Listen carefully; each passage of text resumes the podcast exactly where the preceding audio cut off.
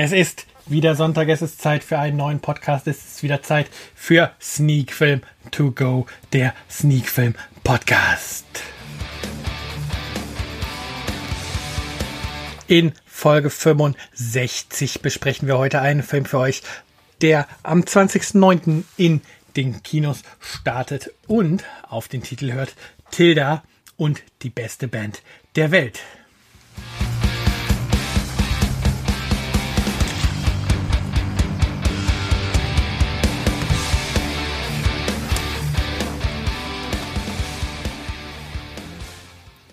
Und damit nun herzlich willkommen zu eurer sonntäglichen Dosis Podcast, zu eurem sonntäglichen Sneak Film To Go Podcast, dem Podcast, wo ich mir den Mund fusselig rede über einen oder mehrere Filme und wo ich mich immer noch darüber freuen würde, wenn ihr, liebe Hörer, einmal zu iTunes drüber rübergehen würdet und eine Bewertung da lasst oder ganz einfach auch mal Kommentare äh, auf der Webseite da lasst und wir ein bisschen in Dialog treten können.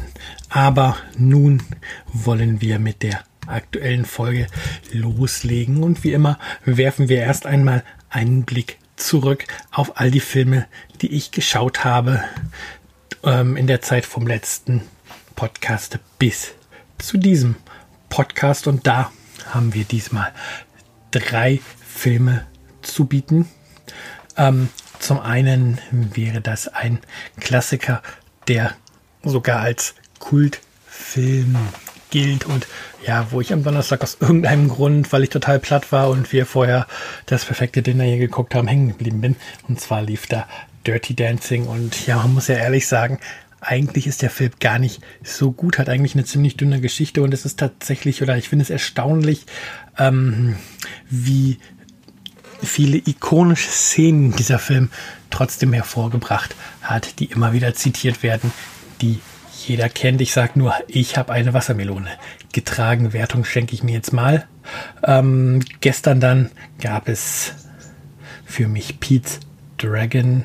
Ähm, ich weiß gerade den deutschen Titel gar nicht. Es ist auf jeden Fall die Neuinterpretation von Elliot, das Schmunzelmonster. Und nachdem ich vorher ähm, gehört habe, der Film soll gar nicht mal so gut sein. Ja, muss ich sagen, ja, kann ich so nicht unterschreiben. Der Film hat sicher seine Längen und erzählt auch nicht mehr ähm, die Geschichte so, wie man sie aus dem Original kennt, sondern anders. Aber das macht Disney ja viel mit seinen Neuinterpretationen. Und ja, so ist Pete's Dragon eigentlich, ich sage jetzt mal, ein schöner Märchenfilm.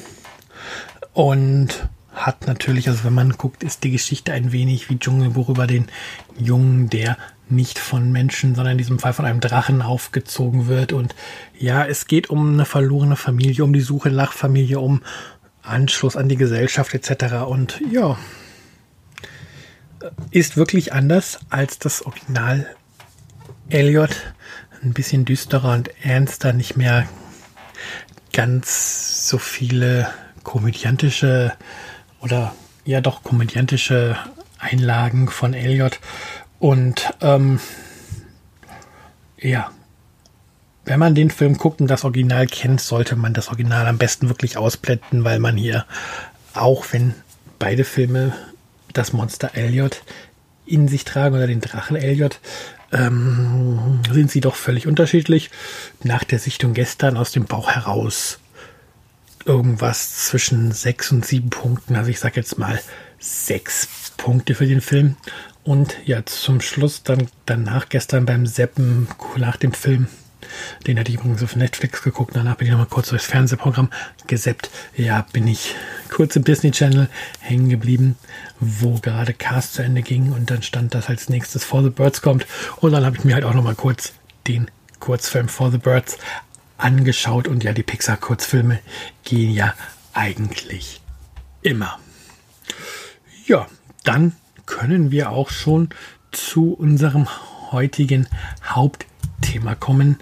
Das, wie gesagt, ähm, der Film Tilda und die beste Band der Welt ist. Der Film startet am 20.09.2018 in den deutschen Kinos, hat eine FSK ohne Altersbeschränkung und laut der Presseseite folgenden Inhalt.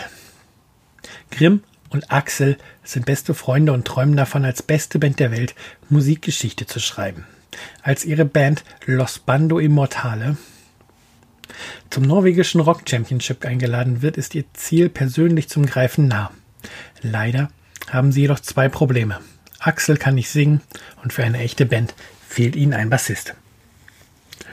Als beim Casting nur Tilda mit ihrem altbackenen Cello auftaucht, scheint der große Traum endgültig zu platzen. Doch die Tilda beweist, dass man auch mit einem Cello ordentlich rocken kann. Mit Hilfe des coolen Rallye-Fahrers Martin machen sie sich in einem geklauten Camper gemeinsam auf einen verrückt musikalischen Roadtrip quer durch Norwegen. Dabei ahnen die Jungs nicht, dass Tilda ein Geheimnis hat. Ihr gesamtes Unterfangen in Gefahr bringen könnte. Schon bald sind den jungen Musikern Polizei und Eltern dicht auf den Fersen. Werden die vier den heiß ersehnten Bandcontest noch rechtzeitig erreichen? Die Zeit läuft.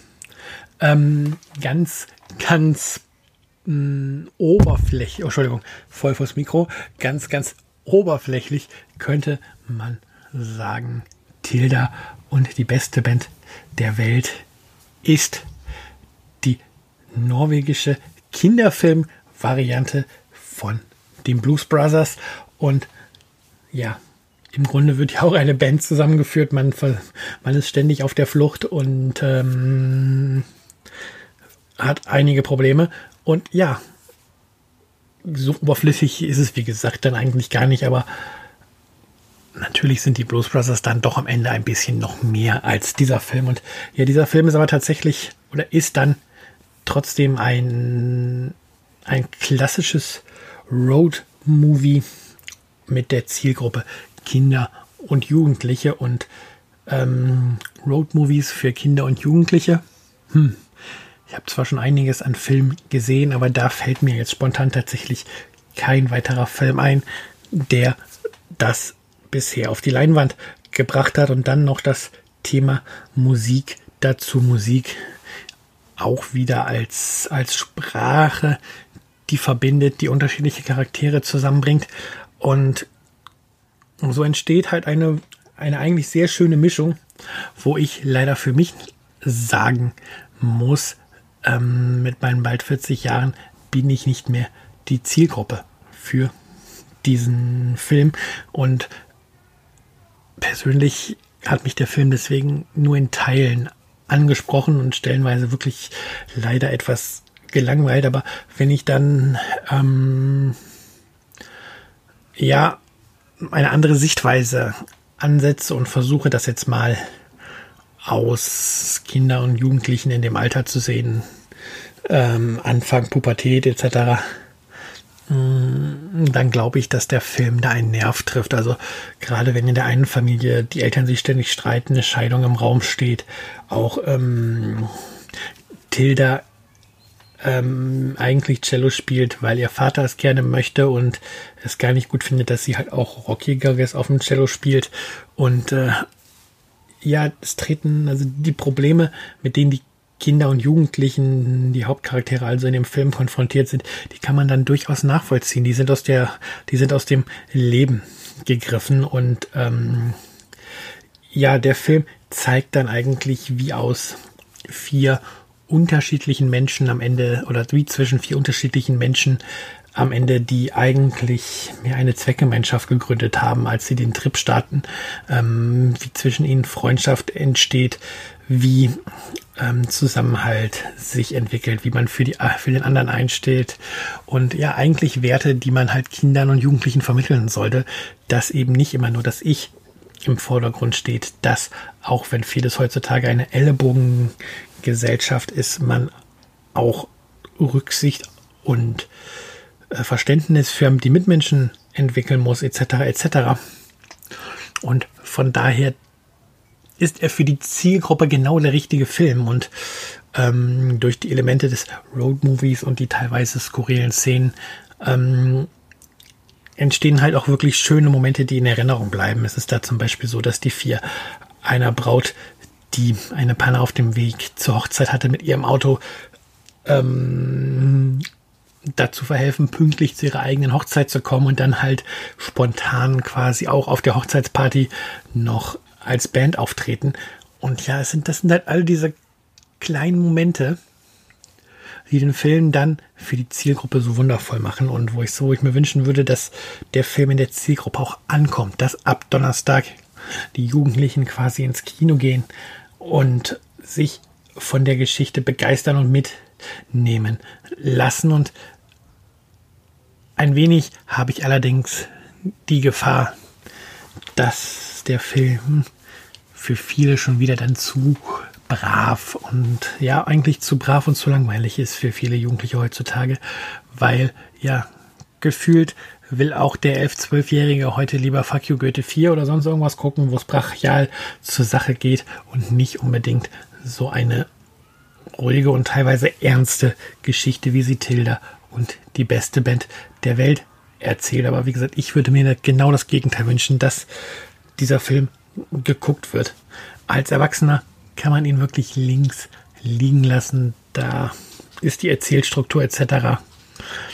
einfach weit weg von dem, was man als Erwachsener von einem Film heutzutage erwartet. Aber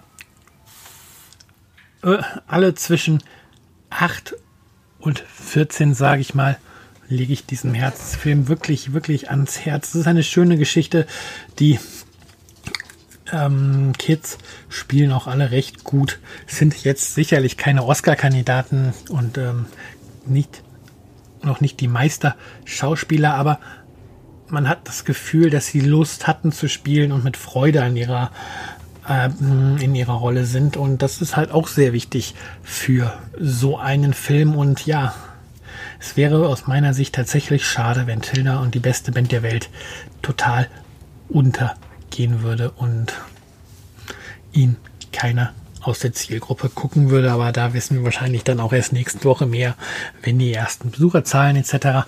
vorliegen. Ähm, Regie hat Christian Loh geführt, ist jetzt für mich niemand, den ich kenne. Film kommt aus Norwegen, Altersfreigabe, wie gesagt, ohne Altersbeschränkungen. Und das Ganze läuft 94 Minuten.